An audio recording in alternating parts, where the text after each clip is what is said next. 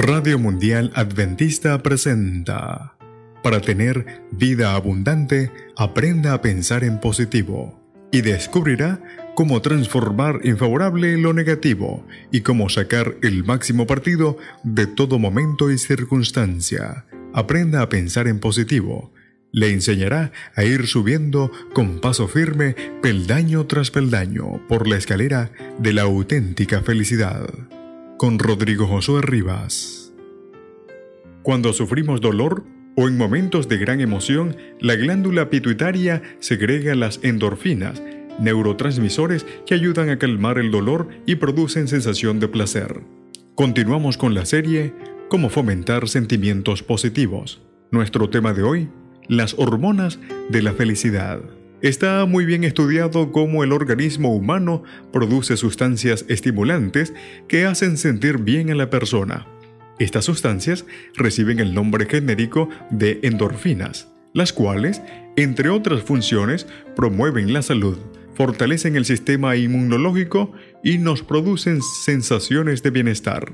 Las endorfinas se desarrollan en el cerebro. Como admirable y misterioso resultado de los sentimientos positivos, tales como el gozo, el amor, la gratitud y la fe. Inversamente, los sentimientos negativos como el miedo, el odio, el resentimiento y la ira, cuando son prolongados, impiden la producción de endorfinas y consecuentemente favorecen la aparición de las enfermedades.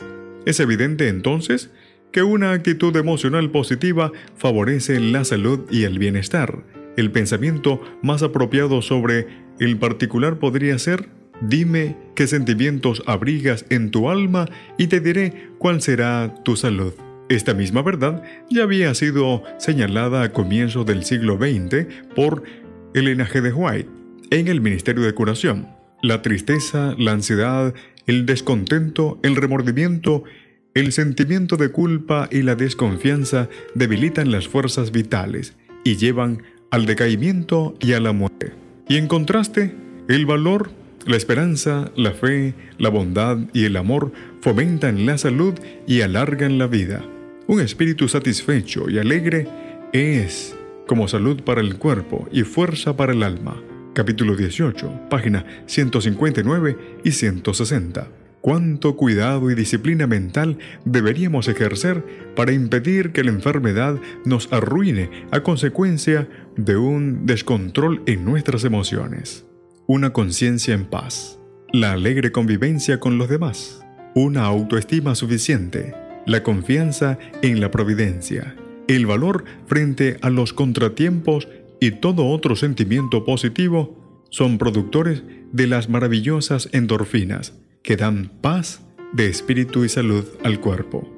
¿Se nos podrá entonces olvidar que nuestro cerebro puede ser una verdadera fábrica de bienestar físico y espiritual? El Señor te bendiga. Radio Mundial Adventista presentó, para tener vida abundante, aprenda a pensar en positivo. En la producción, Enrique Chai y Frances Helabert.